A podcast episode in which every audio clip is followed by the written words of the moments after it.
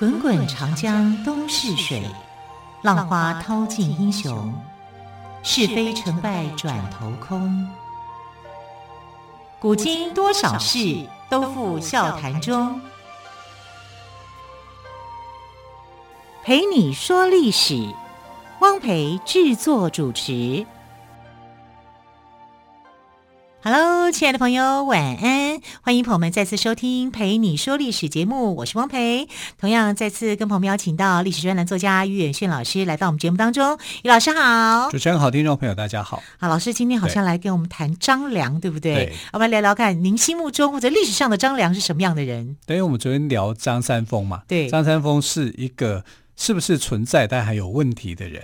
啊，但是他大名鼎鼎。嗯，那我们今天要聊的是这个人是真实的存在，真实的存在的，他是不是成仙了？那这也是一个问题。啊，那张良这个人呢，他到底是谁？我们知道，这个秦始皇当年被刺杀，在博浪沙被刺杀的时候，刺杀的幕后主使者是谁？就是张良。这么厉害，这么厉害，而且那时候他很年轻。非常的年轻，因为他们家很有钱啊。他的爸爸跟他的爷爷都曾经是韩国啊，在韩国这个地方当大官。可是韩国被灭了以后啊，不是现在这个韩国啊，是这个战国时代的。不是 Korea 就对了。对，战国时代的韩国。齐楚、秦燕、韩赵魏这个韩国啊，那他就决定为这个韩国报仇。可是他其实没有在韩国当过官。啊，因为韩国被灭亡的时候呢，他从来都没有在韩国当过官，那是他爸爸还有他的爷爷那个时代，啊，他们武士向韩，所以呢，他就决定要报仇，为韩国这个呃这个国家报仇。怎么样的报仇呢？他把他们家的这些值钱的东西全部卖光，啊，卖掉，就是就是用掉家财啦。但是我很怀疑啦，应该没有全部用掉，就是用了一部分，哈，就是啊，然后去找了一个勇士。啊，在博浪沙这个地方去刺杀秦始皇，但刺杀秦始皇没有成功，因为秦始皇很狡猾。啊，他一出门就六辆车，你也不知道他坐哪一辆。啊，所以击中的是他的副车。啊，击中副车以后呢，秦始皇就一定要去搜捕他嘛，就是要去。打个小子竟然还敢暗算我，哈，就可是他就很从容的逃掉。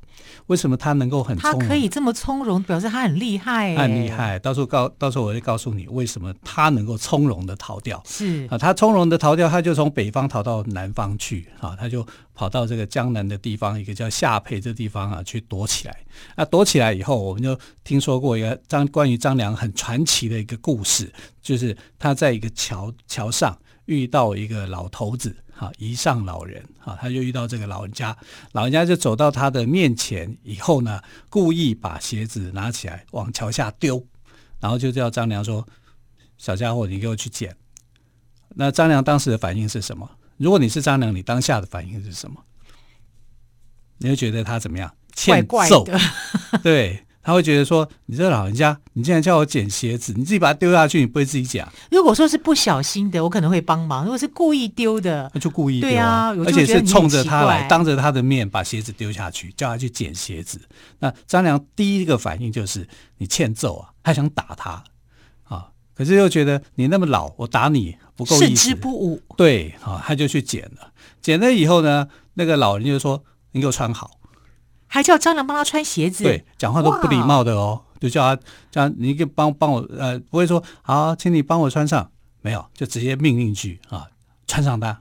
那张良就想，哎，你在这个地方我帮你穿鞋子，会不会太过分了一点？好，所以他就啊，可是后来想一想，既然已经剪了，那就帮他把鞋子穿上，而且他是用跪坐姿态啊。这个史书上面讲说他用跪坐哈，那是因为那时候没有椅子啊。只有席子啊，那你你要帮人家穿鞋子哦，你不用跪姿的话是不方便的啊，所以啊，他就用跪坐的方式啊，这算起来也是一种礼仪，但不是对他下跪，不是这样啊，这是那个时代的张良是啊，依据他的礼仪来帮他把鞋子穿好，把鞋子穿好以后，那个老头就说：“嗯，你这个孩子啊，孺子可教也。”这还没有讲哦啊，只是说你你这样是可以的哈，可以的。他就说五天后。某个时间啊，你来见我，我们约定好在哪个地方你来见我，然后他就来了，他就依约准时到，准时到以后呢，老人家就火了，因为他早就到了，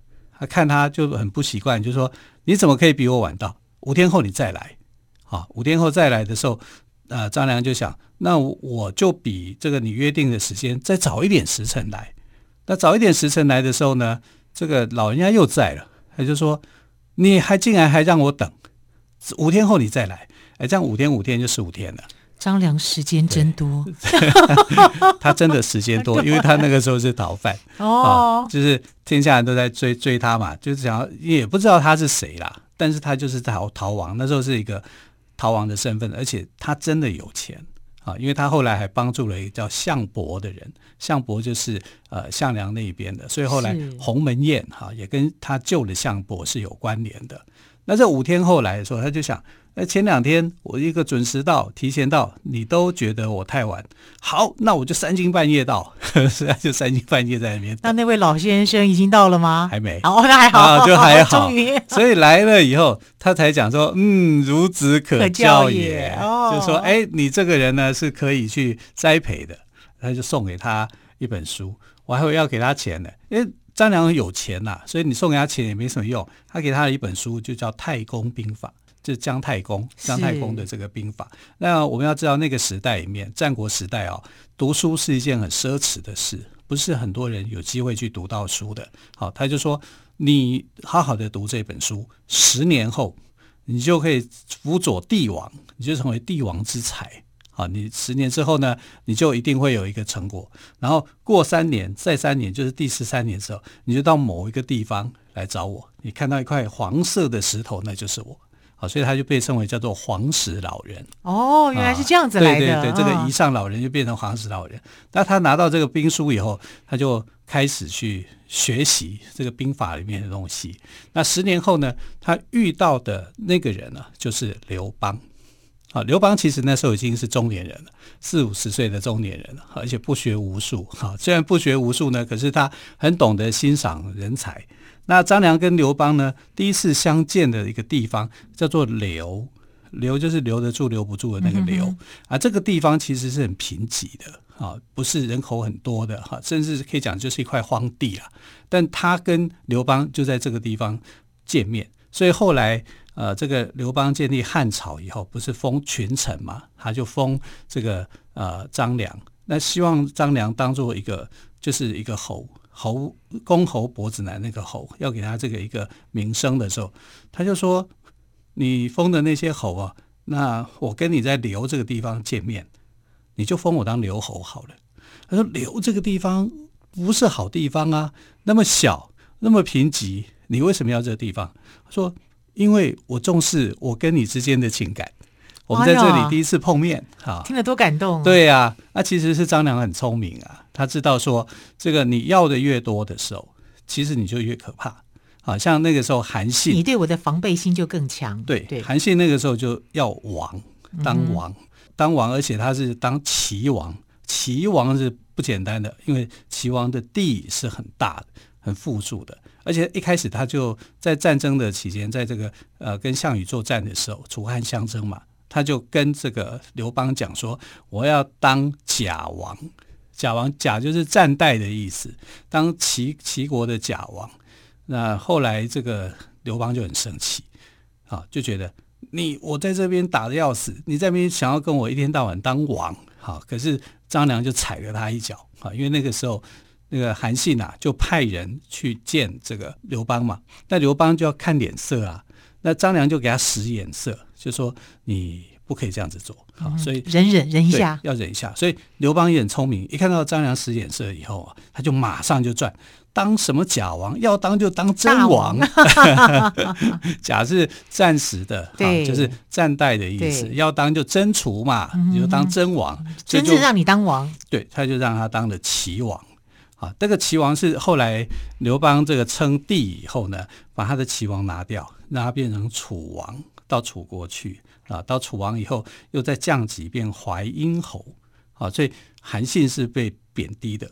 可是张良一开始要就是留侯，好，他就说我只要这个地，跟你见面的这个地方就好。是，所以我们看到留侯是很有智慧的，因为其他的王呢，后来都被消灭了，包括韩信。还有包括秦布，还有彭越这几个，通通被刘刘邦啊，哈，就把他们做掉了，这叫鸟尽弓藏嘛。嗯。可是张良就没有死，哈，他一直活的、嗯、活到最后，笑到最后。所以用智慧的人啊，才能够活得长久、哦。他是一个智谋家。好，关于张良跟刘邦还有什么其他的故事呢？我们休息一下，再请于远炫老师来跟听众朋友们分享喽。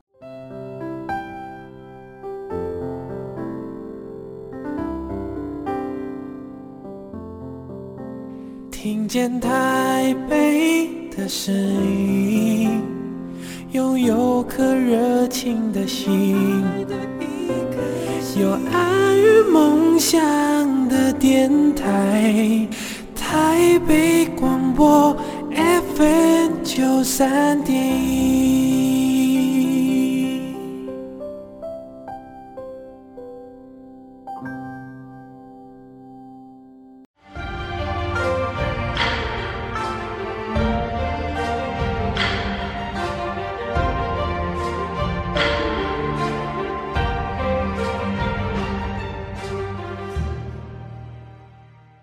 这里是台北广播电台，我是汪培。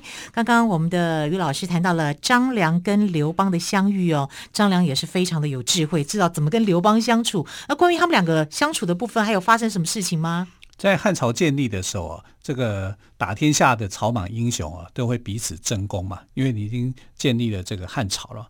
啊，那都不确定说自己会不会被奖赏啊？大家都在那边吵啊，就在那边闹啊。那刘邦也其实被搞得头痛不已哈，只好请张良来献策。那张良就对刘邦讲说：“哎，大家知道你讨厌的那个人是谁，你就去赏识他。”那刘邦那个时候其实非常讨厌一个人叫雍齿啊，这个雍就是拥有的雍，然后去掉那个手字边哈，牙齿的齿。那雍齿是刘邦最讨厌的人。那大家看到说，连雍齿刘邦最讨厌的人都有了奖赏，都有奖赏了，对，我们一定会有，那我们就一定会有啊，这样马上就是人心就安定下来，就慢慢去等待刘邦的赏赐了。嗯、那当然张良也被赏赐啊，但是他变成刘侯，他要的东西很少，真的很少。啊，那晚年的张良呢，是这个吕后啊，就把他的这个儿子啊。啊，当做是这个人质啊，就威胁他。因为吕后那个时候面临一个威胁，就是那时候有一个戚夫人，戚夫人想要跟他争宠，然后要让他的儿子赵王如意当上太子。可是我每次读到这个故事的时候，我都觉得好残忍。啊、对，人质，很很很难过。因为戚夫人后来死得很惨，对啊，被吕后整得很惨。那吕后那个时候是差点要被这个戚夫人给盖过住的，因为有可能他会被推翻掉。啊，他的他的太子的地位不会保，所以他其实也是有苦衷。他为了等于是两个女人的这种斗争了，那争权跟争宠，对啊，所以这个戚夫人后来会死的很惨，也是因为他斗得太凶。他就失了分寸嘛，因为吕后是至少怎么讲都是原配，你竟然要欺负到原配的身上，威胁到他儿子的皇位嘛，所以他等有这样的一个保护自己的权益，哈、啊，跟儿子的权益的利益上，啊，就全力跟这个戚夫人开杠，开杠的一个结果呢，他就找张良当他的幕僚。张良就说了：“你去找商山四号，哈，商山四号就是在商山的地区有四个老头子，白发苍苍的老头子。这四个老人呢，其实是当初连刘邦都请不起的人啊，因为他们认为说，呃，刘邦哦太没礼貌了，因为他们是儒家的这种典范哈。可是他很尊敬他，如果你能够请得动这四个老头子来辅佐这个太子的话。”这个地位，太子的地位就会稳固，就会稳固。好，说明一下，商呢就是商朝的商，商朝的商，山呢就是阳明山的山，对对对，商山四一二三四的四哈，商山四号，号就一轮明月，一个白在个告白的，其实就是白头发，对对对，像这银白色的头发，四个老头了，对。啊，那这四个老先生后来就是被这个呃太子的诚意感动嘛，所以就呃帮助了他。啊，所以当刘邦看到这四个老先生出面以后，就知道无望了。他只好跟这个戚夫人讲说没救了，啊，是动摇不了他的这个位置的，啊，所以戚夫人后来才会呃这么样的凄惨。那其实这是张良在背后献出的计谋，但张良献这个计谋啊，其实有点不得已啊，因为他的儿子被威胁嘛。那争夺天下的时候，我们看到张良学的是太公兵法。对不对？